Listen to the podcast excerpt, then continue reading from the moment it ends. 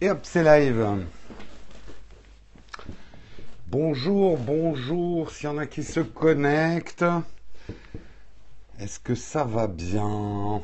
Bonjour, bonjour Notania, bonjour à Didier, Geek79, Migo. J'ai pas réussi à lire. Arthur Canté, Dava0001, RTC Hardcore, euh, Tweet Pandarou, I Pascal IM. Ah, j'arrive plus à vous lire. Ça va trop vite. Ça va trop vite. Bonjour à tous. Première question, est-ce que le son est bon? Est-ce que l'image ne saccade pas trop? J'ai eu des petits problèmes de réseau là avant de démarrer. Donc confirmez-moi que ça va. Parfait, nickel. Super. On va pouvoir commencer. Bienvenue en tout cas au premier qui se réveille. Je vous demande juste quelques petits instants. Il faut que je lance. Oh putain, je vois de ces trucs sur Periscope, moi. Au secours. Hein. J'ai vraiment l'impression qu'on essaie de faire une émission d'info au milieu d'un bordel. C'est un peu bizarre quand même. Hop, l'enregistrement est lancé. C'est bon, enregistrement lancé. Pour ceux qui débarquent, qui ne savent pas où ils sont, vous êtes sur Techscope, une émission quotidienne tous les jours de la semaine, tous les jours travaillés, où on vous présente une sélection d'articles tech que nous faisons et que nous commentons avec notre merveilleuse chatroom. Chatroom dans laquelle vous ne pouvez peut-être pas parler. Si vous voulez parler la prochaine fois dans la chatroom, c'est très simple. La procédure, c'est de nous suivre sur Periscope. On vous suit en retour et vous pourrez parler dans notre chatroom modérée hein, puisqu'elle est modérée quand même, notre chatroom. C'est une chatroom à, à consommer sans modération, mais qui elle-même est modérée. Je vous invite, comme d'habitude, tous les matins, et je vois que beaucoup sont déjà en train de le faire, à partager le flux, afin qu'on soit encore plus de fous à regarder cette émission. Hop, moi c'est fait de mon côté. Ah, je vois qu'il y a Lionel Monge, je vois son petit portrait. Mon, mon, mon, adversaire euh, de ping-pong, euh, mon contradicteur. Voilà, c'est ce que tu avais dit l'autre jour. Content que tu sois là cette semaine. La mouche du coche, voilà, Lionel Monge, la, la mouche du coche.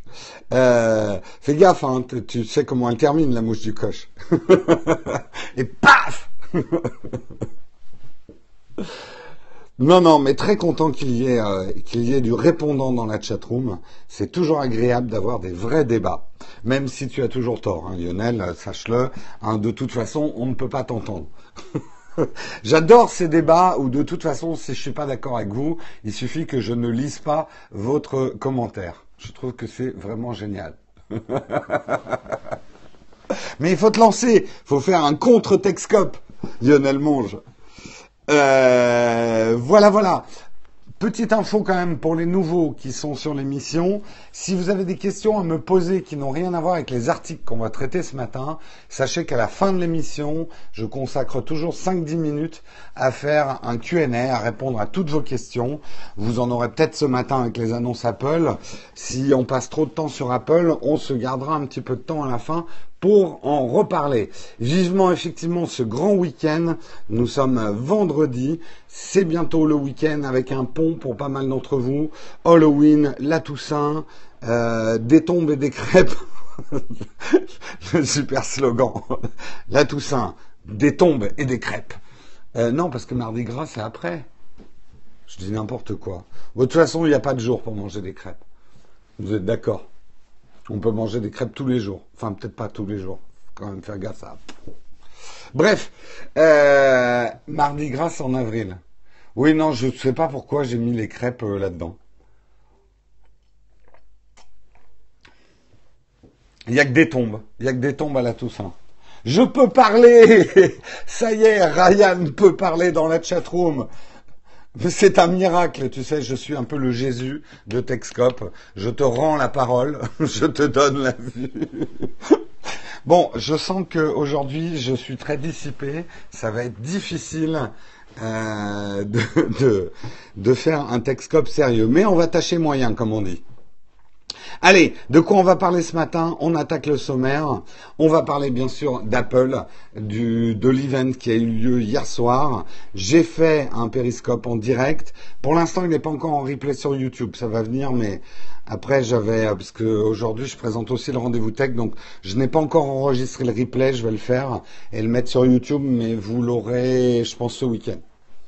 Euh, mais on va de toute façon en parler ce matin, hein, des annonces d'Apple d'hier. On va parler également de Vine, Vine effectivement qui va s'arrêter, c'est annoncé.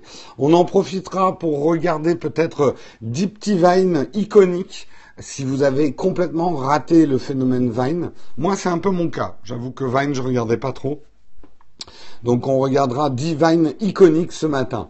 On parlera également d'une autre fermeture Hein, euh, puisque maintenant euh, vaisselle is for sale. Vaisselle, sale, sel. Non, ouais, elle est nulle. Euh, non, il est même pas pour sel en plus. Verizon avait racheté. je vous expliquerai ce que c'est que vaisselle et décide de le fermer. pourquoi c'en est une news importante? Parce que la personne qui était derrière Vaisselle, c'était quand même le dernier, l'ancien CEO de Hulu le CEO de vaisselle, haute vaisselle. Bon, bon, je sens qu'on va en faire là. euh... La chatroom, elle est pas, elle est pas encore assez réveillée pour les, les jeux de mots. Euh... Faut arrêter avec la vaisselle, non mais c'est sûr. Euh... On va pas en faire tout un plat, hein, de la vaisselle.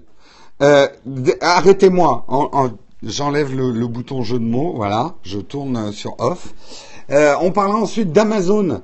Amazon qui a un problème euh, avec son Prime, avec les premiums. Je vous expliquerai un petit peu pourquoi. Euh, on parlera également, souvenez-vous, hein, le merde, comment on appelait ça? Le leak des photos de célébrités à poil, c'était le ah, ça avait un nom. Le le, le fappening. Fappening, c'était ça? Euh, le fameux happening, le fappening, je crois qu'on appelait ça. Eh bien, la personne qui était derrière cette histoire-là, celui qui a euh, qui a piraté toutes ces photos de starlettes et de stars nues, eh bien, euh, ça y est, le verdict est rendu. Il se prend 18 mois ferme. Oui, c'était le fappening. Merci. On parlera également rapidement de Facebook qui lance sa propre version des masques animés, vous savez, les trucs où on peut tirer de la langue hein, et il y a un chien qui apparaît, ce genre de choses, qui était un petit peu l'exclusivité de, Snapchat. Eh bien, Facebook euh, met ses propres masques maintenant sur sa version live. Et on terminera avec deux articles. Un article, j'ai pas pu le placer hier, mais c'est assez sympa. Un père qui, sous Photoshop, a repris les dessins de son enfant pour en faire des Photoshop. Vous verrez, c'est à la fois très créatif, très original et assez drôle. Et on terminera par le dernier truc qui agite tout Internet en ce moment. Euh, souvenez-vous de la robe qui, qui, était bleue ou or selon les personnes qui la regardaient. Eh bien, le phénomène qui agite la toile et Internet en ce moment, c'est les shiny legs. Je vous en parlerai en fin d'émission. Voilà. Beau programme, hein, je pense, un beau sommaire. J'espère que ça vous va. Hein. Bonjour, Pif le chien 2000. Ah, joli pseudo, Pif le chien 2000.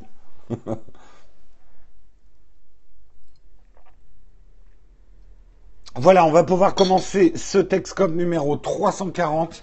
Nous sommes le 28 octobre 2016, il est 8h10, donc largement temps de commencer accrochez votre ceinture, tenez bien votre mug de café, on va pouvoir démarrer. Je crois que j'ai rien oublié de dire.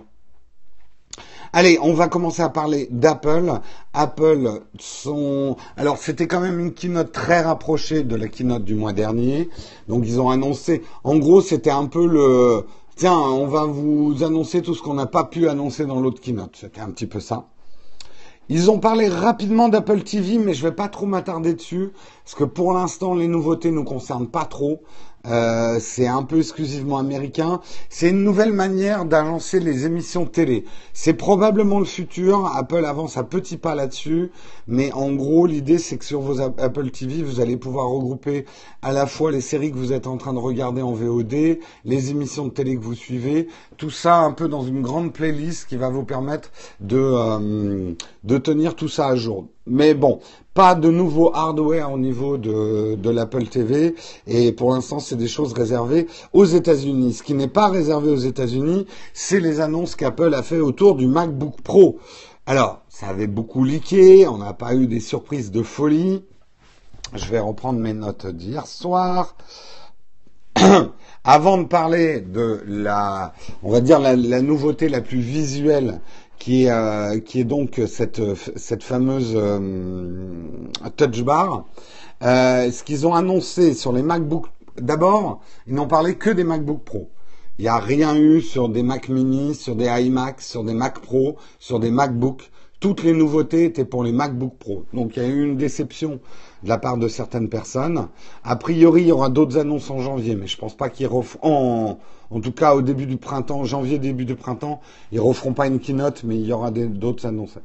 Ce qu'ils ont annoncé, c'est que c'était donc les 25, euh, les 25 ans du notebook. Ils ont même montré les vieux notebooks d'Apple, ceux avec la trackball, euh, et ce genre de trucs. Le pire, c'est que moi, j'en ai connu. Ça m'a donné un coup de vieux quand même.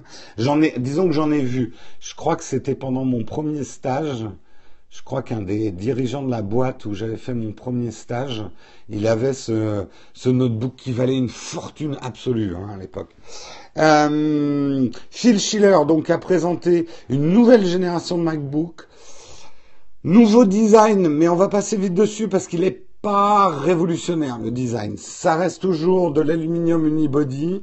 Le design est réussi, hein, c'est joli. Euh, c'est un peu plus carré que les MacBooks actuels, c'est très fin, très léger. Euh, c'est tellement fin que c'en est plus fin que des MacBook Air. À côté, les MacBook Air commencent à faire bulky. On en parlera justement tout à l'heure. Ils ont annoncé effectivement un nouveau Force Touch Trackpad, donc un trackpad de plus en plus grand, intéressant. C'est vrai que ça a toujours été une réussite le trackpad dans les MacBook Pro, donc ça c'est plutôt bien un nouveau keyboard avec euh, les papillons qu'ils avaient mis, enfin le mécanisme papillon qu'ils avaient mis dans les, les on l'aura dans les, les nouveaux donc MacBook Pro. Et en haut, disparition des touches de fonction hein, qu'on connaissait bien, euh, et remplacé par une touch bar. Touch bar qui aura déjà une fonction, c'est des Touch ID, donc de vous permettre d'allumer, de vous identifier avec votre empreinte digitale directement sur la touch bar. Donc ça, c'est déjà assez malin parce que ça va permettre le paiement en ligne et euh, pas mal de reconnaissance de, choses et d'allumer assez facilement son Mac. Et cette touch bar, donc qu'est-ce que c'est? C'est en fait, euh, imaginez une, bah, c'est comme une, un iPhone très très fin, euh, un, un, un, long écran OLED qui va permettre d'afficher des touches contextualisées par rapport à ce que vous faites. Donc, c'était pas mal la démo. On a vu des choses intéressantes. Donc, vous retrouvez vos touches de fonction si vous êtes sur le Finder. Si vous ouvrez par exemple photo, il va afficher des fonctions euh, dessus. Euh, c'est assez intéressant. Moi, je demande, je pense pas que je les essaierai directement, mais je demande à voir à l'usage si on va vraiment faire l'effort de lâcher son trackpad pour aller vers ces raccourcis. Certains sont hyper intelligents, notamment dans le dans les logiciels de montage vidéo type Final Cut Pro. Il y a des choses très intéressantes. Le truc, moi c'est ce que je disais hier, c'est que moi quand je monte par exemple sur Final Cut Pro, en fait mon MacBook Pro n'est pas en face de moi. Il est sur le côté, il est branché sur un autre écran et je travaille avec un clavier normal Apple pas sûr que je change mes habitudes de travail pour pouvoir utiliser euh, une, une touch bar. Donc à voir si ça prend euh, un écran tactile. L'avantage, alors ça c'était tout le débat hier, et moi c'est ce que j'explique, en tout cas c'est mon analyse. Euh, Apple, il tient dur comme fer. Pour eux, sur un ordinateur où, l'écran est vertical, on n'a pas à toucher son écran et on n'a pas envie de toucher son écran parce que c'est euh, fatigant, c'est salissant mine de rien pour l'écran. Euh, donc en fait, ce qu'essaye de faire Apple avec cette barre de touch, c'est de réconcilier la génération touch, hein, nous qui utilisons des tablettes et des iPhones pour beaucoup de fonctions, on fait beaucoup de scrubbing et de choses comme ça, on est moins une génération qui a envie de cliquer sur des choses, de pouvoir réconcilier cette génération-là avec le fait qu'un écran ne soit pas tactile. Euh, c'est l'inverse de Microsoft qui lui dit tous nos écrans doivent devenir tactiles, un ordinateur est à la fois une tablette et un ordinateur. Moi, je pense que les deux philosophies ont des avantages et des inconvénients. Euh, ce que je disais hier, c'est que moi, je sais que par exemple en montage vidéo, j'ai vraiment pas envie de toucher mon écran en fait quand j'y réfléchis. Parce que si c'est pour avoir des traces de doigts sur mon montage vidéo euh, au bout d'une heure où je suis en train de faire du montage et devoir laver mon écran, mais comme il est tactile, je suis obligé d'éteindre pour pas euh, perturber mon montage, ça va vite me saouler. Donc c'est vrai que je sais que quand je travaille dans mon bureau sur mon montage, je n'aime pas toucher mon écran et je n'aime pas qu'on touche mon écran d'ailleurs. Donc d'avoir une surface tactile qui est déportée de l'écran est une approche intéressante. Après, pour avoir utilisé des surfaces de Microsoft, ça se défend aussi en bureautique d'avoir quelque chose, je le vois avec mon iPad Pro, qui est à la fois tactile et qui permet aussi de faire de la bureautique. Oui, tu peux utiliser ton stylet sur ton écran, mais je te vois mal, Lionel Monge, tel Léonard de Vinci, euh, agiter ton stylet toute la journée sur un écran vertical. Le stylet, c'est bon quand on écrit sur une feuille de papier, mais c'est pas fait pour manipuler un truc qui serait devant toi, quoi. C'est fatigant. Là, déjà, je suis fatigué, je suis épuisé. Et pourtant, tu es Léonard de Vinci. Eh ben, écoute. voilà, voilà. Euh, rapidement sur les autres nouveautés de ces MacBook Pro, les écrans sont plus mieux bien. Voilà, c'est le terme, c'est le terme technique, hein, des écrans plus mieux bien. Le hardware, des processeurs qui sont pas non plus les tout, contrairement à ce que j'ai dit hier parce que je m'étais mal informé. Euh, c'est pas non plus les dernières flèches de chez Intel. C'est euh, c'est des processeurs qui tiennent bien la route, qui sont fiables. On le sait, de toute façon, Apple a pour tradition de ne pas mettre les derniers trucs dans ses MacBooks, mais les trucs les plus éprouvés. Donc pas de surprise de ce côté-là. Ils restent dans leur philosophie de prendre du processeur et de la carte graphique, qui n'est pas une fléchouille non plus. Bon, c'est pas un escargot, mais les cartes graphiques qu'ils vont mettre, c'est surtout des cartes graphiques extrêmement éprouvées, euh, qui euh, sont très stables au niveau du driver et ce genre de choses. Pas de Nvidia dedans, rien de foufou pour les gamers.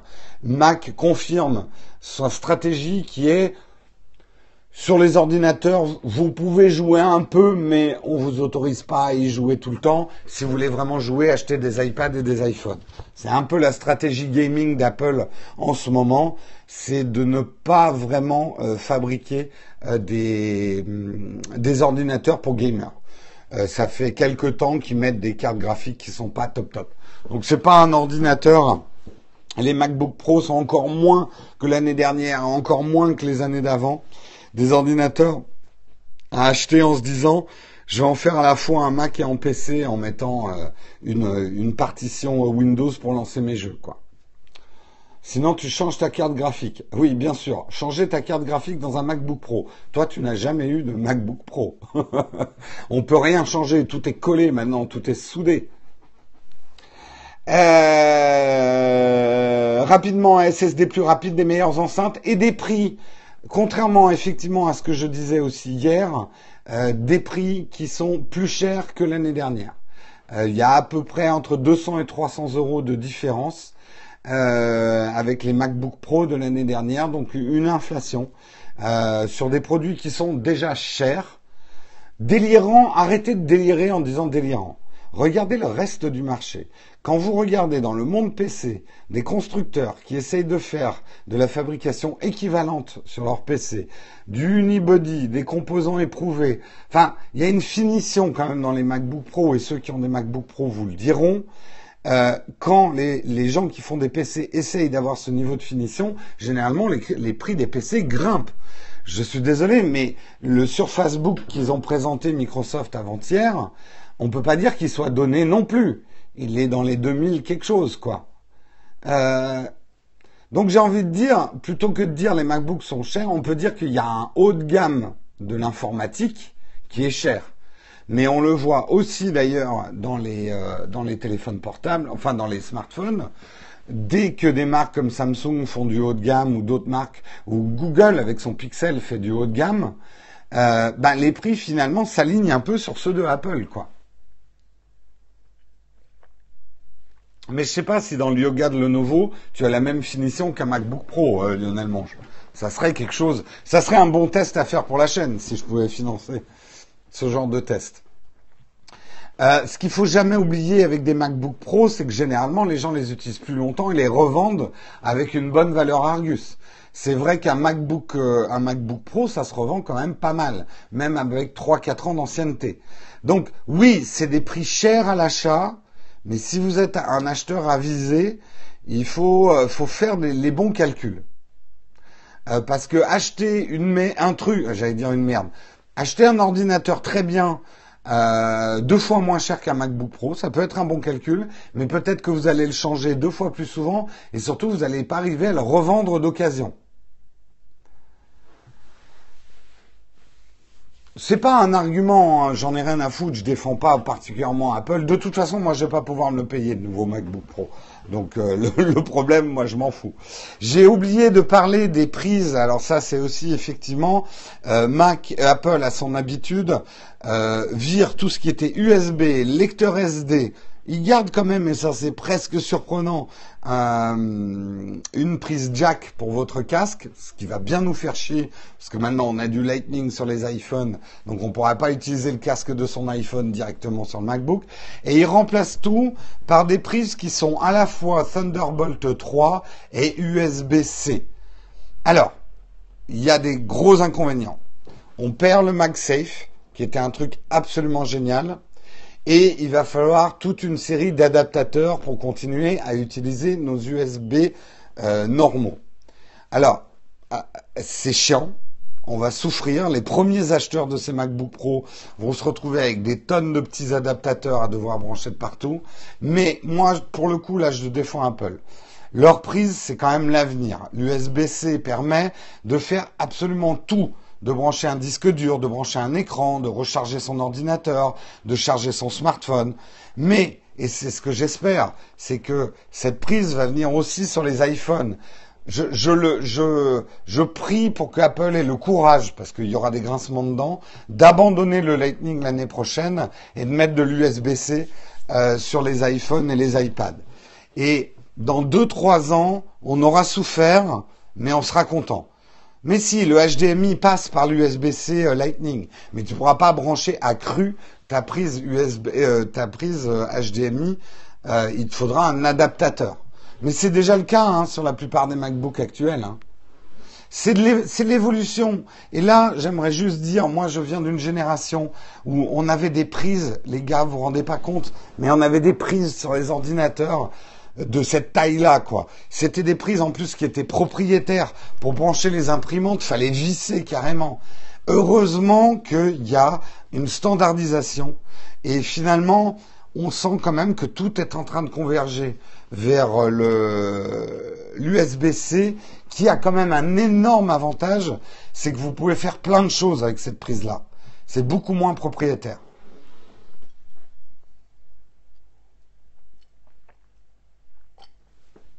Après, je suis d'accord, Aladdin le malin, la perte de la, de la, du lecteur de carte SD, c'est un peu dur ça, de devoir amener chaque fois son dongle. C'est le genre de truc qu'on oublie en plus. C'est ça le problème des adaptateurs. D'abord, il y a le prix des adaptateurs, c'est sûr, et puis le fait qu'on a tendance à les oublier. Mais bon, Apple est coutumier du fait. Il nous a fait chier quand il a enlevé le lecteur de disquette. Il nous a fait chier quand il a enlevé le CD-ROM. Souvenez-vous, quand ils ont enlevé les lecteurs de CD, on utilisait encore des CD. Ça, ça a toujours, ça a toujours été la politique d'Apple. Euh, c'est pas tellement le design, c'est plutôt que il faut savoir renoncer à certaines choses en informatique, quitte à forcer un peu le marché si on est sûr que c'est la tendance du marché, quoi. Bon, après, vous pouvez dire ce que vous voulez. Et je suis, après, je suis d'accord. Moi, de toute façon, je pense, je pense pas l'acheter. J'ai pas les moyens. Et effectivement, devoir avoir des adaptateurs de partout, ça me fait chier. Mais bon, je sais aussi que mes futurs disques durs seront probablement en USB-C ou en Thunderbolt 3. Donc voilà. 8h25, ouais, c'est le problème d'avoir traité cet article en premier. Allez, on en reparle euh, on en reparle à la fin, hein, si vous voulez continuer le débat. Là, c'est l'heure de la publicité pour ceux qui regardent. Donc, le Texcope sur YouTube, vous devriez avoir une petite publicité ici. Et pour les autres, je vais tâcher d'être rapide. C'est pas une publicité, mais c'est pour vous rappeler qu'on n'est pas là lundi et mardi. Donc, pas de Texcope lundi et mardi. On fait le pont, on est en déplacement, on est en famille. Donc, il n'y aura pas de Texcope. Euh, lundi, mardi. Et je vous rappelle aussi, parce que c'est la dernière ligne droite, de bien vous abonner, euh, vous inscrire pour le Now Take a Drink, la rencontre qu'on fait le 12 novembre en plein euh, salon de la photo. ça sera le samedi. On va se réunir au Corcoran comme d'habitude. Inscrivez-vous, même si vous n'êtes pas à 100% sûr de venir, inscrivez-vous pour le Now Take a Drink. Voilà.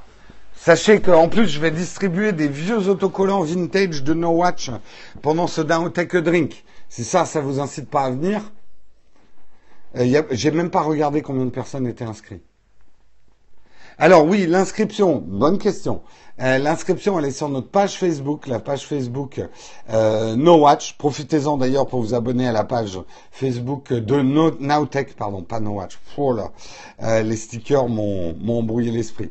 La page Facebook de Nowtech. Euh, et il y a un article pour vous inscrire. Si vous êtes vraiment, vraiment allergique à Facebook, il y a un, article aussi sur notre site internet euh, nowtech.tv. Voilà, donc vous pouvez vous inscrire. Faites-le vraiment, n'attendez pas. Après, il sera trop tard. On ne pourra pas, on ne pourra pas dire euh, commander trois sacs de nachos parce qu'un tel vient, quoi. Ce sera trop tard.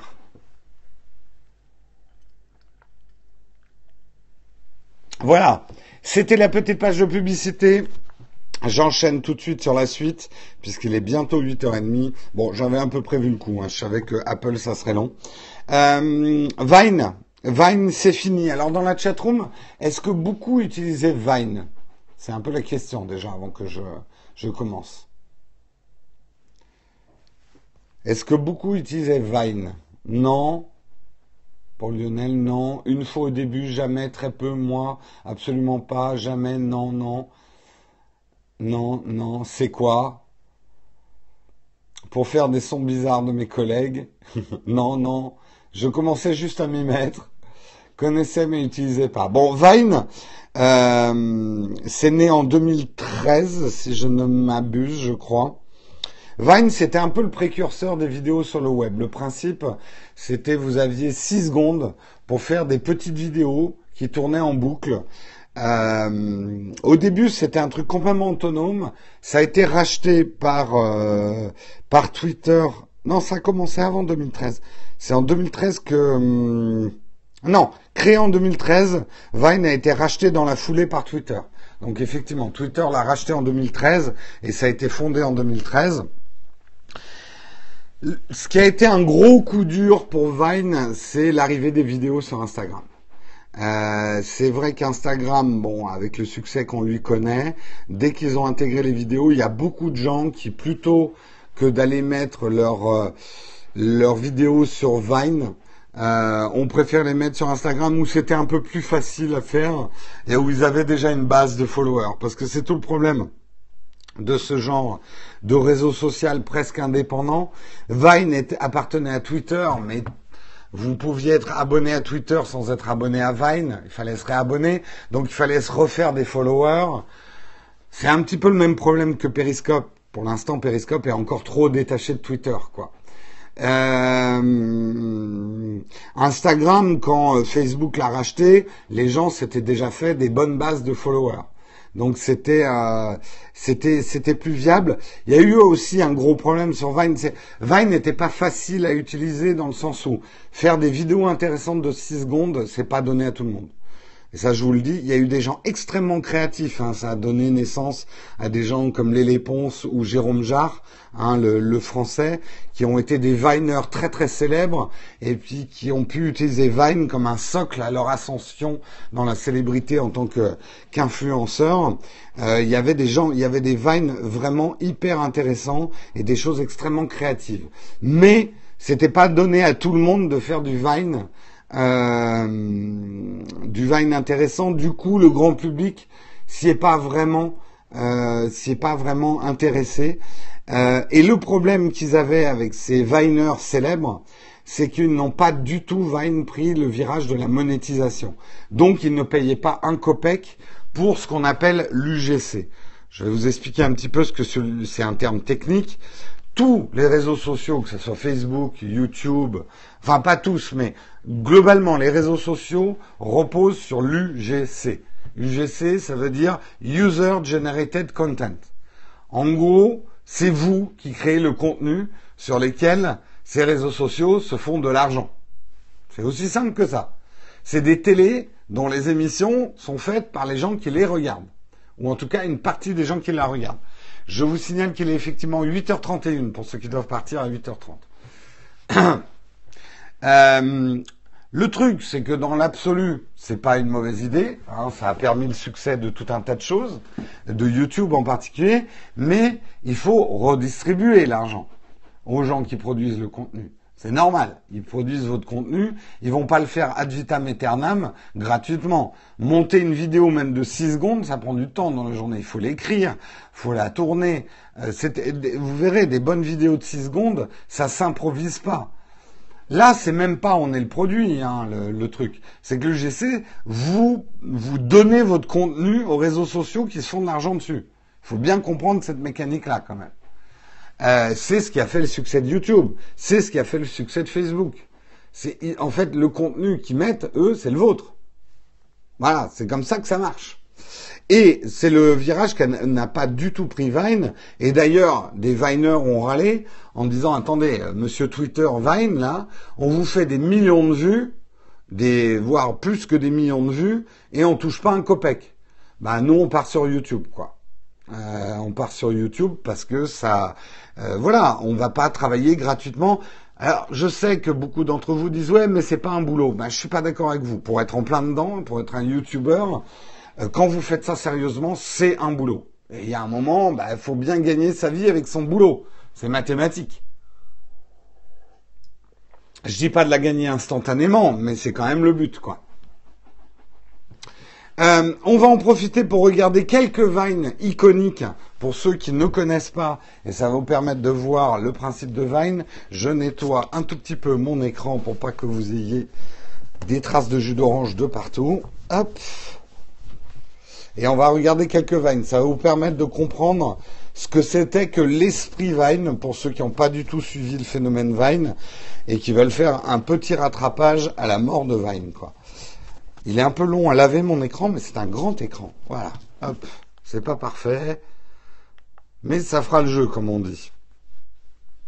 Alors, un des vines les plus regardés de tous les temps, c'est The Duck Army. Je vous montre The Duck Army.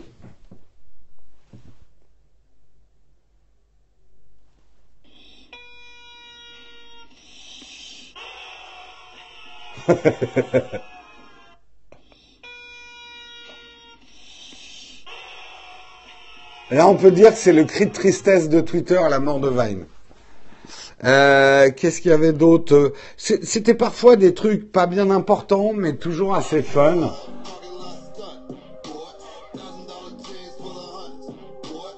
Hop. Euh, bon, je vais pas toutes vous les passer, hein, parce que sinon on s'en sortira pas. Le petit gamin interviewé qui fond en larmes.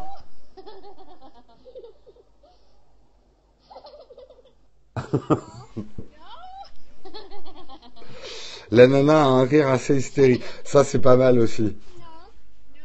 Attends, attendez.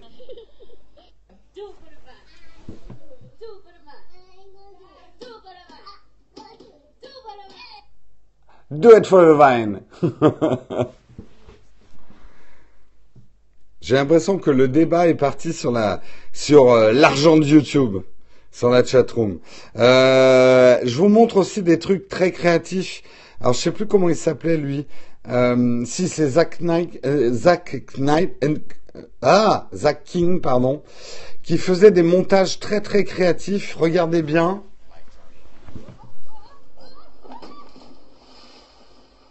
Je sais pas si vous voyez bien. Je vais vous le repasser. Ben, ça repasse. il lance, euh, il lance en fait euh, sa glace dans l'eau et ça devient euh, un, un, matelas gonflable et il récupère la bouée gonflable de l'autre et il le mange comme un donut. Ça c'était un peu des tours de magie. Moi, ce que j'aimais beaucoup sur Vine, alors j'ai pas regardé plus que ça, mais il y avait un côté cinéma de Méliès de, chez certains qui faisaient des trucages visuels et des trucs vraiment vraiment sympas. Donc, c'est une perte probablement créative pour Vine, mais c'est vrai qu'aujourd'hui, euh, ben, on peut tout à fait faire ça euh, sur Instagram, sur YouTube, qui sont des réseaux sociaux euh, où il y a quand même plus de gens dessus, un peu moins, voilà, niche. Donc c'est le chant du c'est le chant du signe pour Vine, effectivement. voilà. Bon, en tout cas, c'est fini. C'est une tristesse, mais mais euh, n'oubliez jamais qu'Internet est construit sur des cadavres de sociétés qui ont été là avant les autres, mais qui n'ont pas réussi à tenir. C'est comme ça qu'Internet avance. Un broyeur de corps. Je vous la fais très toussaint, là, cette conclusion sur Vine. Euh, en parlant justement de disparition également, euh, on peut parler de celle. Est-ce que vous aviez suivi justement un petit peu de vaisselle? Vaisselle, pas comme l'autre vaisselle. Vaisselle V-E-2-S-E-L. Euh, qui, on en avait parlé il y a quelques mois. L'idée, en fait, c'était justement de dire euh, les célébrités sur YouTube finalement ne gagnent pas assez d'argent. Et ça, c'est une réalité. Je sais, je fais de la provoque parce que certains d'entre vous pensent que les YouTubeurs gagnent beaucoup d'argent, mais par rapport à des stars de la télé qui font moins d'audience, les gros YouTubeurs ne gagnent pas le vrai argent que devrait leur rapporter le show business. Euh, sur ce principe-là, euh, l'ancien CEO d'Ulu avait lancé Vessel, qui était le principe de les gens euh, ne, ne veulent pas regarder la pub et sont prêts à payer pour du contenu de qualité. C'est souvent l'argument que vous me donnez, hein, la chatroom, quand je dis euh, les adblocks sont en train de tuer euh, toute une partie d'Internet. Vous me dites oui, mais il n'y a qu'à faire des modèles payants, les gens sont prêts à payer pour du contenu de qualité c'est vrai et c'est faux. On le voit en fait avec Vessel. C'était leur principe, un abonnement qui vous permettait d'avoir de l'exclusivité sur certains YouTubeurs. En fait, ça n'a pas marché du tout. Les gens n'ont pas été prêts à payer les 3 dollars par mois pour voir ce contenu de qualité. Ils ont été rachetés récemment par Verizon, mais en fait Verizon les a rachetés un peu pour les fermer. Donc Vessel, c'est fini. Ils n'ont jamais osé donner le chiffre du nombre d'abonnés. Il y a un moment, il faut que les youtubeurs arrêtent d'attendre que le diffuseur gère leur financement. Faudra que tu m'expliques, Lionel, j'ai pas tout compris. Euh, oui, si, je comprends ce que tu veux dire, mais ça sera un débat complexe. Si tu veux, on l'a en fin d'émission. Euh, en tout cas, voilà, c'est fini pour euh, pour la vaisselle. Hein, euh, L'assiette est cassée, euh, mais encore un échec pour le fameux contenu que les gens sont prêts à payer. Euh, c'est pour ça que je vous dis souvent, et c'est pas un cynisme de ma part, mais quand vous dites que ce qui sauvera Internet, c'est le contenu payant à la place de la pub, ça marche dans certains cas, ça marche par exemple pour Patrick, ça marche plus ou moins pour nous, euh, vu que effectivement bah, le, le Tipeee quand même nous finance pas mal, mais vous vous fourrez le doigt dans l'œil. Internet et le contenu gratuit ne pourra pas, euh, doit continuer à exister. Les gens, vous n'êtes pas prêts à payer tout ce que vous regardez sur Internet. Il faut que les youtubeurs se professionnalisent sur le financement. Ouais, c'est plus, tu sais, pour être en plein là-dedans, hein, Lionel Monge, c'est vraiment pas simple. Je peux te garantir que c'est vraiment pas simple. Parce qu'en fait, l'argent de la publicité de YouTube, c'est vraiment pas beaucoup. Et bon, enfin, non, ça y est, là, es en train de me faire partir sur le débat. Mais c'est plus compliqué que je le croyais, moi, au début, pour te dire. C'est vraiment pas simple et, euh, effectivement, il faut que les youtubeurs se professionnalisent, mais c'est pas si facile que ça, quoi. Euh, bon, en tout cas, c'est fini pour vaisselle. Je vous parle rapidement d'Amazon. Qui est Amazon Premium dans la chatroom? Qui est Amazon Premium Moi, non. Salut, c'est Dams. Moi, moi, non, non, non. Ouais, globalement, vous êtes quand même une majorité de premium. Bon, bah, sachez qu'en fait, Amazon a un problème avec euh, les premiums. Il a un problème, c'est que le premium, alors qu'ils l'ont déjà augmenté, le premium ne coûte pas assez cher par rapport à, euh, ne, ne rapporte pas assez d'argent par rapport à ce qu'il coûte. Parce que ce que vous réalisez peut-être pas, c'est le coût effectivement des livraisons qui a tendance à grimper en flèche. Il y a une, telle demande, euh, il y a une telle demande de livraison en ce moment que euh, les, compagnies de, de, livreurs, DHL, etc., se font un peu des coronesses en or et en plus augmentent leur prix. Et le vrai problème aujourd'hui d'Amazon, et c'est pour ça que vous allez voir qu'Amazon a chuté en bourse, va chuter en bourse aujourd'hui. Euh, là, ils étaient à moins 6% ou moins 7% euh, en after hours euh, à la bourse. C'est parce qu'ils ont fait un très bon chiffre d'affaires, mais le coût du premium leur coûte trop cher par rapport à leur chiffre d'affaires. Euh, donc c'est un vrai problème pour Amazon. Et le problème, c'est que s'ils augmentaient un tout petit peu, même ne serait-ce que d'un dollar le premium, ils passeraient la barre symbolique des 100 dollars par an. Et c'est ce qu'ils ne veulent pas faire. Euh, donc, ce qui est probable, et on voit, il y a des tendances chez Amazon d'essayer de vous vendre d'autres abonnements, de l'Amazon Music, euh, les channels Audible, euh, voilà, certainement des trucs euh, avec leur merde, comment ça s'appelle, autour de Amazon Fresh et des livraisons Prime. Ils essayent, ils vont essayer effectivement d'avoir de l'argent par d'autres moyens en se diversifiant. Amazon Fresh en France, je sais pas. Amazon Prime, moi je l'utilise et c'est pas mal. Hein. Euh, c'est pas mal hein, Amazon Prime. Euh, non, c'est pas Amazon Prime. Le truc qui vous livre de l'épicerie là. Euh, merde, je sais plus comment ça s'appelle. Si c'est Amazon Prime en France. Je sais plus. En tout cas, sachez que euh, on rentre pas dans les débats hein, de euh, Amazon esclavagiste, mais on a souvent la vision de ces sociétés qui s'en foutent plein les fouilles. Il faut pas oublier euh, Prime Now, merci. Faut pas oublier que ces sociétés, avant de s'en mettre plein les fouilles, dépensent énormément d'argent. Et ça peut les rendre très très fragiles. C'est des paris très très risqués. Il faut pas oublier qu'Amazon, à l'origine, était quand même un pari extrêmement risqué. Et que Uber, par exemple, est un pari très très risqué. C'est pas des sociétés euh, qui font de l'argent tout de suite, et c'est surtout des sociétés qui doivent dépenser énormément pour conquérir, écraser leurs concurrents et dominer le marché.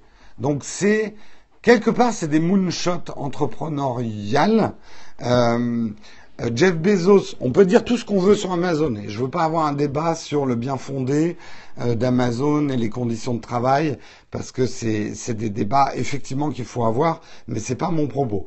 Il faut pas oublier que c'est quand même des gens qui ont eu des années très très difficiles et qu'encore aujourd'hui leur business est relativement fragile. Et que Amazon euh, a été c'est la première année qu'Amazon est chouchouté par la bourse. Jusqu'ici, Amazon était massacré par la bourse parce que c'était une boîte qui n'arrivait pas à faire de l'argent. Et justement, ce que je disais de Bezos, c'est qu'on peut dire beaucoup de choses. Est-ce qu'il exploite les gens Il paye pas assez ses salariés? Tout ça, oui, il faut avoir ces débats-là. Moi, ce que je dis juste, c'est que Bezos a pris d'énormes risques euh, et il fait une chose qui est relativement unique euh, à ce niveau-là d'entrepreneuriat, il ne distribue pas ses bénéfices à ses actionnaires, c'est pour ça que ses actionnaires sont furieux, il les réinjecte dans sa boîte et il continue à investir. Ils ont cassé le modèle de la FNAC. Bon, on va on va pas faire un débat sur l'économie, mais j'ai envie de dire l'économie est faite, enfin, soit vous adoptez la libre concurrence et l'économie de marché, soit vous faites de la planification d'État comme l'URSS. Bon, si vous adoptez la libre concurrence, les marchés fluides et tout ça, le principe dynamique de la concurrence, c'est que des sociétés vont arriver et tuer des anciennes sociétés.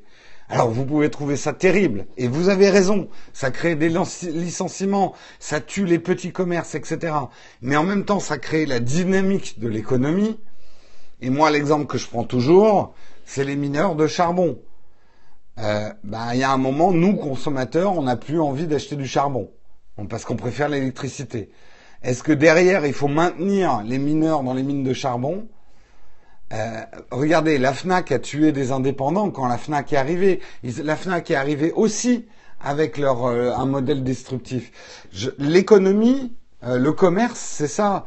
C'est des mecs qui, qui, démolissent des marchés parce qu'ils ont un marché qui est plus adapté. Et, je vais dire le dernier truc provoque, c'est vous qui êtes responsable de ça.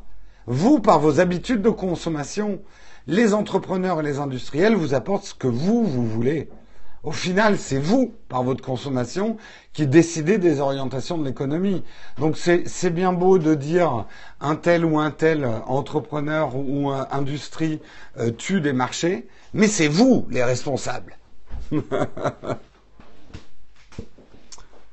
Il y a Marion qui passe pour déposer des affaires. Coucou Marion. Euh, effectivement, je suis assez en retard. Donc on continue. Enfin, il n'y a pas que vous, bien sûr, il y a des dynamiques plus complexes que ça, mais n'oubliez pas votre responsabilité dans l'économie de marché. Faut jamais oublier. C'est trop facile de dire c'est la, faute des gros méchants. Euh, regardez aussi comment vous vous consommez et finalement les industriels répondent aussi à vos demandes. Euh, allez, on continue. Euh, on va faire ça en brève. Souvenez-vous le fappening, hein, toutes ces photos de célébrités à poil. Hein, il n'y a pas d'autre mot. je vais prendre le métro. Tu pourras me répondre sur Samsung. Je vais essayer de revenir. Mon pauvre. C'était quoi déjà ta question sur Samsung? Je sais que ça fait trois jours que tu essaies de la poser. Est-ce que Samsung c'est encore fiable? Oui, je pense que oui. C'est pas parce qu'ils ont eu des problèmes avec le Note 7 que c'est pas une entreprise fiable. Voilà, tu as ta réponse.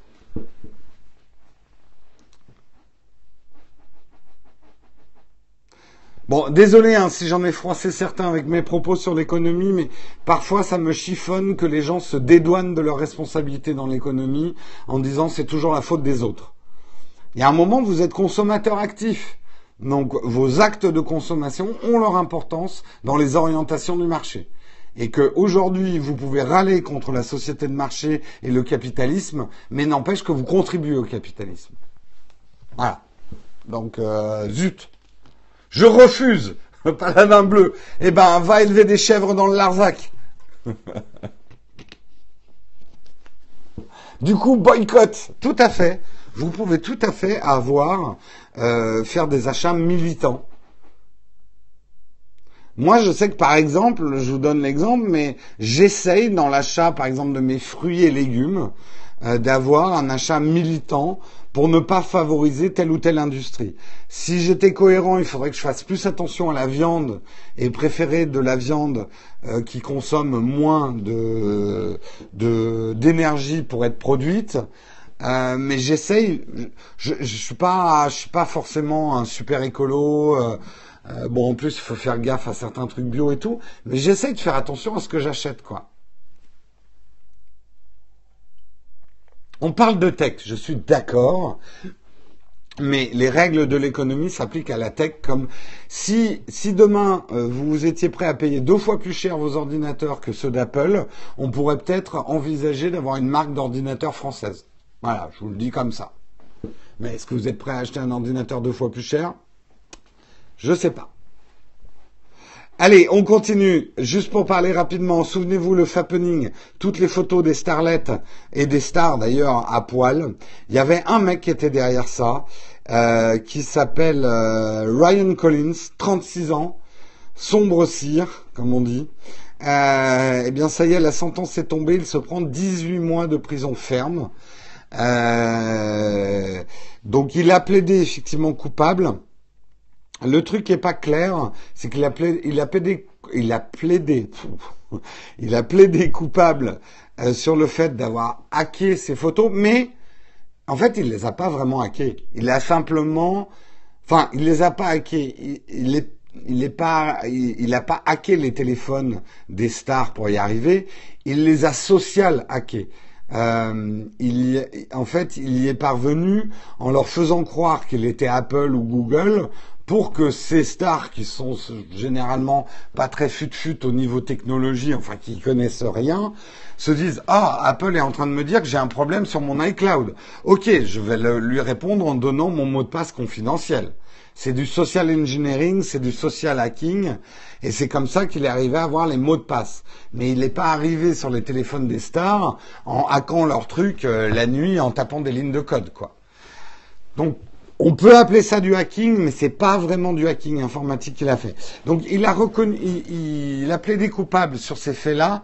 Par contre, il n'a pas plaidé coupable sur le fait de les avoir répandus sur Internet.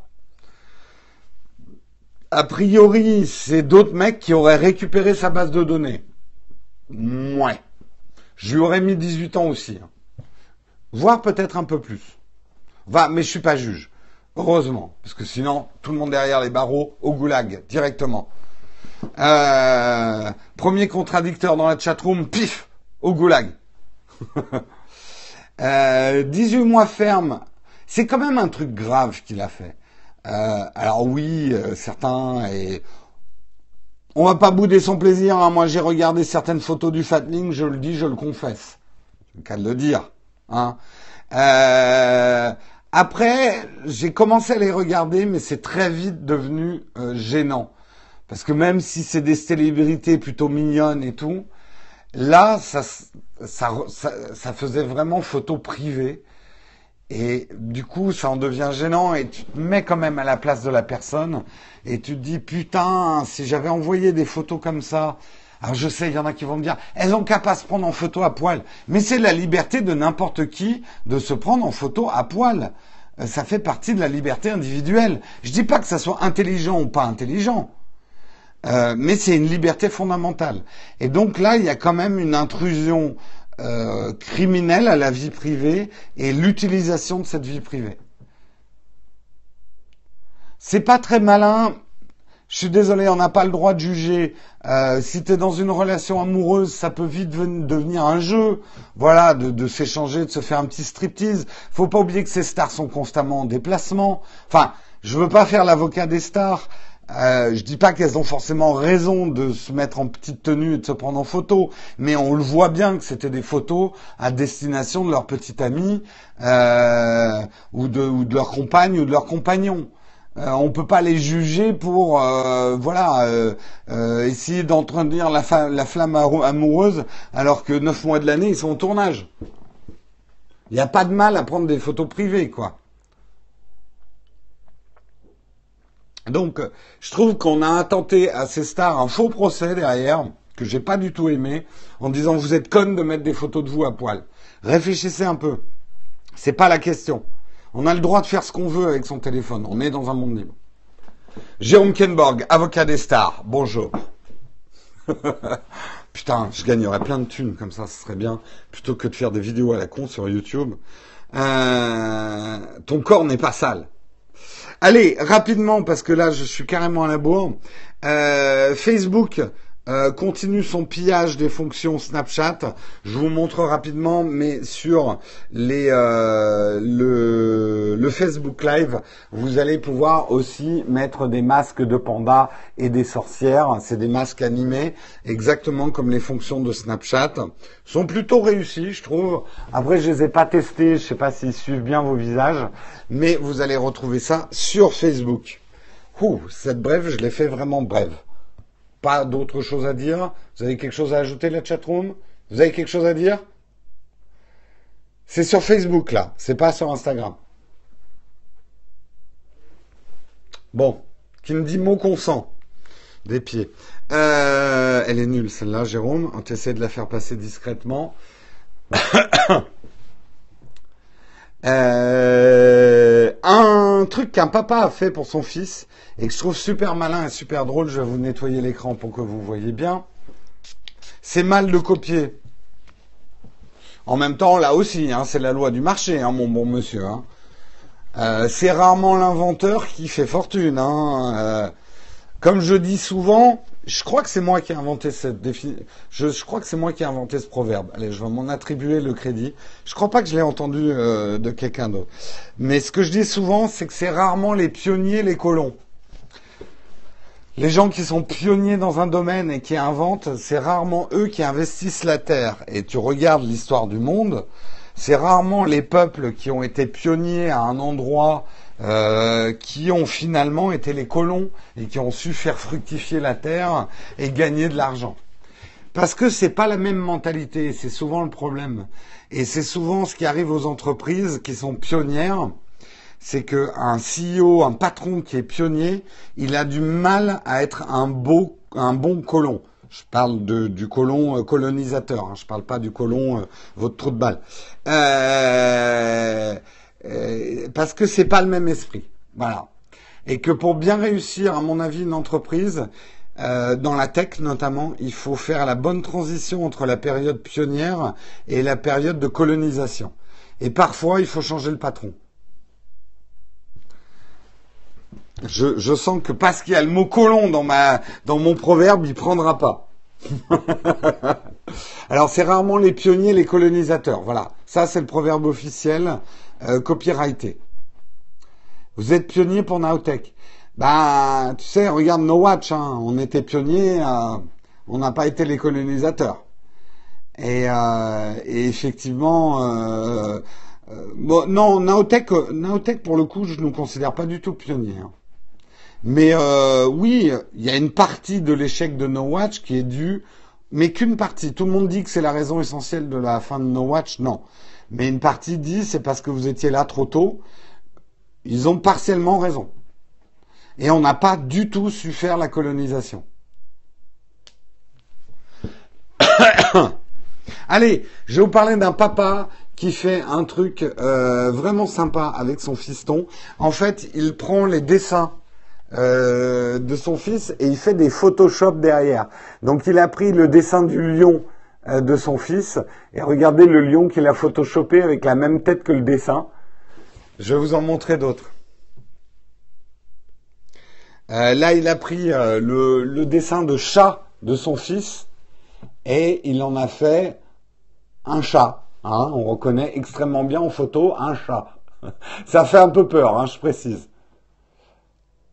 Euh, là, il a pris un éléphant. Et voilà, il a fait l'éléphant sous Photoshop, euh, comme son fils le voit. Le papillon, hein, tout le cycle du papillon dessiné par son fils, eh ben, il a créé le papillon avec des vraies ailes de papillon en photo. Là, c'est un dauphin que son fils a dessiné. Eh ben, il en a fait un dauphin. Normal. Je vais à la dernière parce que c'est la dernière que je préfère. Là, c'est la voiture dessinée par son fils. Là, c'est la girafe dessinée par son fils. Le lapin. Il fait, un peu peur, le lapin. Euh, là, le cheval. Non, je voyais un je sais pas quoi. Et il en a fait un je sais pas quoi un petit un petit flamant rose. Là, c'est moins réussi, moins drôle. Le vélo, c'est très bon le vélo. Voilà, le vélo. Vous le voyez peut-être pas bien sur le sur le périscope, mais euh, il y a un rendu très photo en fait. C'est ça qui est drôle. La maison, euh, non, la fusée. Donc il en a fait une vraie fusée. Et voilà, ça c'est la tête de son papa. Donc son papa, s'est fait sous Photoshop exactement en suivant le dessin de son fils. Alors soit vous allez faire des cauchemars, soit vous trouvez ça très mignon. Mais moi je trouve ça hyper mignon quoi. Ça m'a. En fait j'avais la news depuis deux jours mais j'avais pas réussi à la caser et euh, j'ai trouvé ça euh, vraiment très très sympa. J'ai mis ça dans le dans notre flipboard euh, Nowtech TV Shoot sur Flipboard. Tu retrouveras le lien. J'ai mis les liens hein, de, dans nos flipboards, dans le, je crois, dans notre descriptif euh, périscope. Donc vous, vous, devriez pouvoir les retrouver facilement, euh, les, les, liens vers nos flipboards. Et on termine, on termine par l'énigme qui agite la toile depuis quelques jours. Regardez bien cette paire de jambes. Ok, décrivez-moi cette paire de jambes. Quelle est, euh, quelle est euh, Vous trichez pas, hein, ceux qui connaissent. Ceux qui connaissent pas, décrivez-moi cette paire de jambes. Qu'est-ce qu'elles ont de spécifique? Luisante, luisante, plastique. Elle est bleue. Non, paladin bleu. Non. Huileuse. Ok. Bon, alors maintenant, regardez bien cette photo et dites-vous que les traces blanches, c'est des traces de peinture, en fait. Elle a peint avec du Tipex ses jambes. Maintenant, regardez bien, comme si elle avait mis du Tipex. Là, vous voyez, elles sont plus du tout plastifiées. Et eh bien maintenant, essayez de revenir aux jambes plastifiées, vous n'y arriverez pas. Ça a disparu. L'effet plastifié a disparu. Pas mal, hein, quand même. T'arrives à revenir, toi, au plastifié? Alors moi, ça dépend de la taille, en fait. Quand je regarde de loin, elles redeviennent plastifiées. Mais quand je regarde de près, maintenant que je sais que c'est du Tipex ou du blanc, euh, je peux plus voir euh, le côté luisant des jambes. C'est pas mal, c'est pas mal fait, C'est un, un joli trompe-l'œil, quoi. Ça ne disparaît pas pour toi. Eh bien, écoute, Gilles Cazot, hein, tu, tu, as, tu as un cerveau soit moins bien fait que les autres, soit mieux fait que les autres. Mais moi, enfin, je ne veux pas dire que j'adore les illusions d'optique, parce que parfois ça me saoule. Mais je trouve ça fascinant qu'on puisse tromper notre cerveau. Et moi, qui, est, qui fait du montage vidéo, vous en apercevez pas, mais plus je travaille dans la vidéo et je fais du montage vidéo, plus euh, je, je, trouve que la vidéo, finalement, c'est de l'illusion d'optique. C'est de vous balancer 25 images secondes pour vous faire croire à du mouvement. Et on fait plein de trucs en montage vidéo, dans, dans, vous les voyez pas, c'est des illusions d'optique, on arrive à, balader votre œil. Et moi, je trouve ça hyper fascinant. C'est, euh, c'est, je trouve ça génial. Tous ces trucages, tous ces trucs, euh, les, illusions d'optique, c'est vraiment génial. Et maintenant, je vais sur l'hub et je du type partout. oui, euh, Effectivement, on n'est plus à 20. Euh, si, on continue pour l'instant, nous, à, vous diffuser à 25 images secondes. On passera peut-être aux 60 images secondes bientôt, mais. Je me disais aussi que j'avais envie d'acheter sur Amazon après avoir vu une vidéo Nowtech. Mhm. Clique sur le lien affilié. Content tu seras. Le vide de ta vie, tu auras rempli en achetant cet objet. Hein on fait ça, on fait de la manipulation de masse. Follow and RT. La tête de Jérôme en Tipex. Ah oui, si je me mets du Tipex sur la gueule, est-ce que j'aurai une tête luisante? Un essai à faire. Voilà, en tout cas, c'est la fin de ce Texcope. Je n'ai que trois minutes de retard. Je suis bien remonté après l'article Apple. Euh, merci en tout cas de l'avoir suivi avec moi, ce Texcop 340. Pour ceux qui doivent nous quitter maintenant, je vous souhaite un excellent Halloween, excellent Toussaint, excellent week-end, excellent pont si vous le faites. On se retrouve mercredi prochain à 8h. Ouais, je crois que c'est ça. Je reviens mercredi à 8h. Euh, et maintenant, on va rentrer effectivement dans le Q&A. Non, il ne durera pas 40 minutes puisque je dois faire le rendez-vous tech juste après ce matin et je dois, on doit bosser avec Karina pour essayer de vous terminer une vidéo avant mon départ. Je garantis pas qu'elle sera, qu'elle sera là, mais on va essayer de vous la sortir. Donc, grosse, grosse journée aujourd'hui. Vraiment pas le temps. Donc si vous avez des questions, allez-y, n'oubliez pas de copier vos questions pour pouvoir les recoller, parce que je n'arrive pas à lire toutes les questions en même temps quand il y en a beaucoup. Et vous vexez pas si je réponds pas à vos questions. Ok, je m'inscris au Nowtech Drink, une rencontre IRL. Enfin, tu viens le 8 au meet, un meet-up. Euh, je vais, je risque de pas avoir le temps le meet-up euh, Periscope. Il faut que je réponde à PPC, mais j'ai pas le temps. J'ai trop de choses à faire. À quoi servait le MagSafe? Le MagSafe, ça permettait de relier d'une manière vachement astucieuse les Macs et que si tu te prenais les pieds dans le fil, c'était l'aimant qui lâchait et ça n'entraînait pas ton Mac. Euh, qui faisait, et ton Mac ne faisait pas un vol plané quand tu te prenais le, le pied dans les fils. C'était ça le MagSafe. C'était une invention géniale et c'est dommage, on l'aura plus.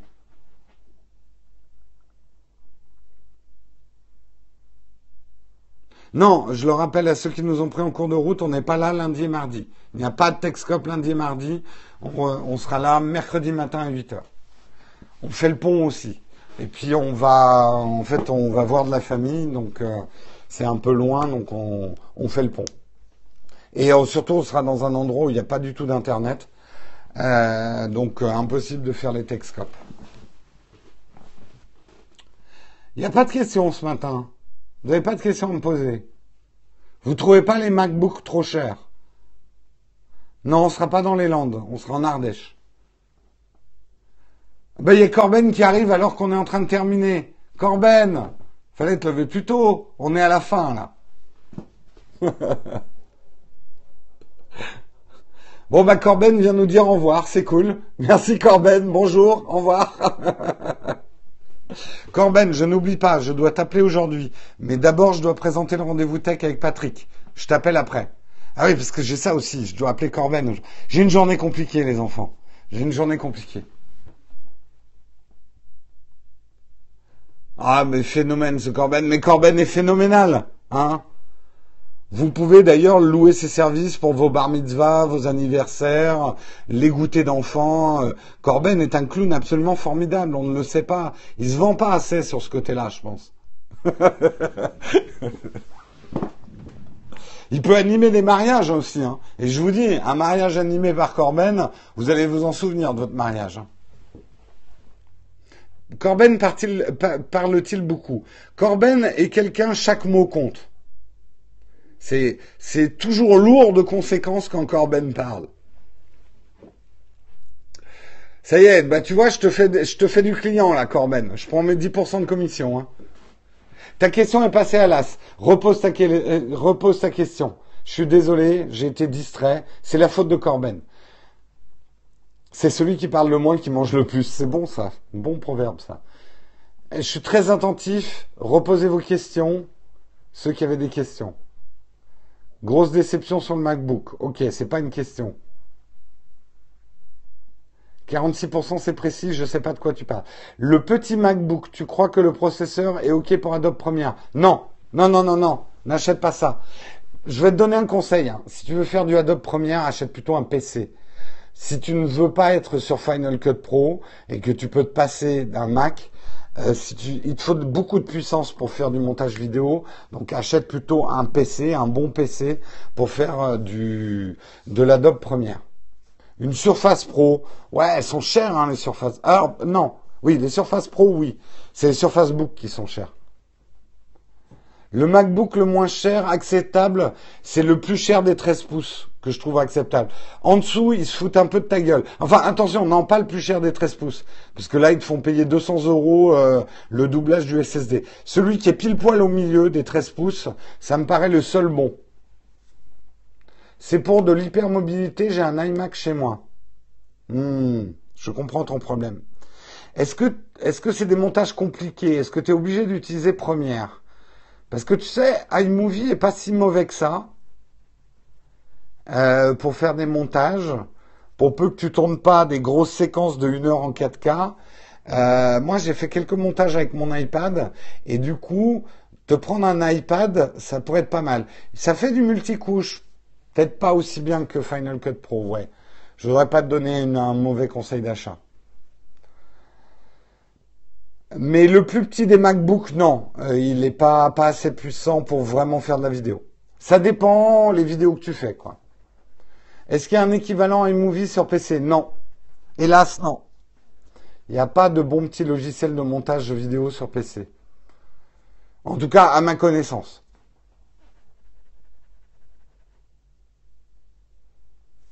À mercredi prochain, très bien la nouvelle version de Final Cut Pro. Écoute, à part une transition pour les, les, les horribles youtubeurs qui arrêtent pas de faire des, des jump cuts, j'ai pas vu beaucoup de nouveautés. Et le jump cut, je continue à le dire, c'est le mal. Boycotter, boycotter les youtubeurs qui font des jump cuts. Non, je, suis méchant. Sinon, vous n'allez plus regarder grand chose sur YouTube. Mais sachez quand même que le jump cut est une erreur de montage, normalement. Le jump cut, vous savez, c'est toutes ces vidéos YouTube où les mecs font des cuts dans ce qu'ils disent et euh, il n'y a pas de changement de. En fait, vous les voyez, ça fait des tressautages comme ça, le jump cut. Eh bien, normalement, il faut éviter de faire ça en montage. Mais je ferai une vidéo là-dessus.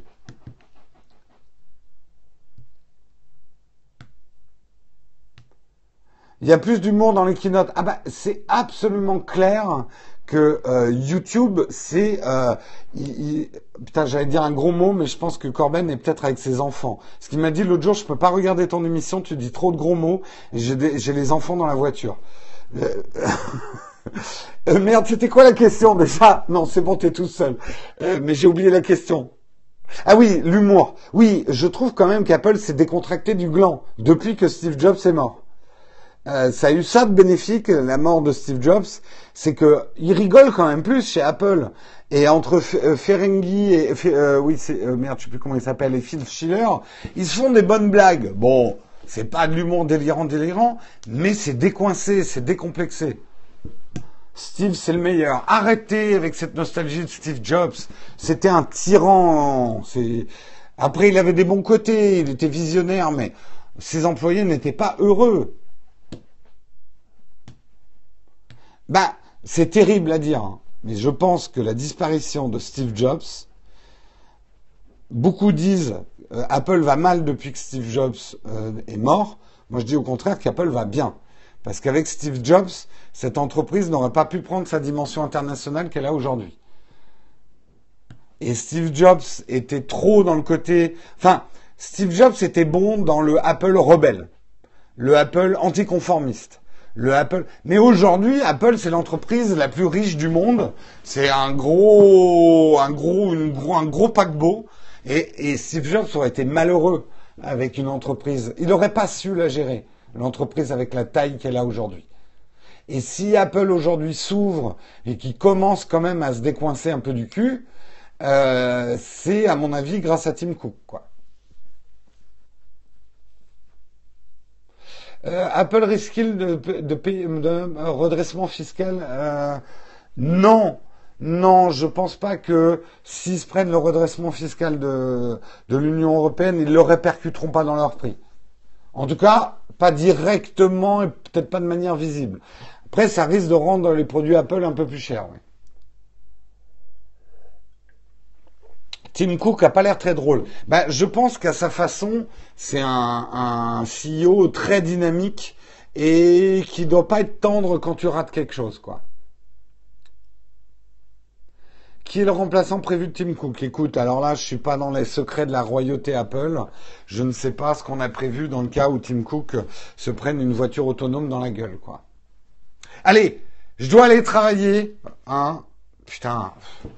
Je vais être en retard. Non, là, il faut que je prépare le rendez-vous tech. Donc, il me faut un minimum de temps. Tim Crook. Euh, après, Patrick, il va dire, ah, t'as mal préparé ton émission. Vous allez dire, ouais, Jérôme, ces interventions, c'est pas très documenté quand même. Donc, je dois préparer euh, le Techscope qui suit. Je vous souhaite une excellente journée, un excellent week-end. Le pont, si vous faites le pont. Euh, cette année, il n'y aura pas de déguisement pour Halloween dans Techscope. C'est regrettable, mais on essaiera de se rattraper à Noël. Euh, on vous fait la bise et on se retrouve donc mercredi prochain, puisque je le rappelle, on n'est pas là lundi et mardi. Ciao tout le monde, passez une excellente journée. Ciao ciao.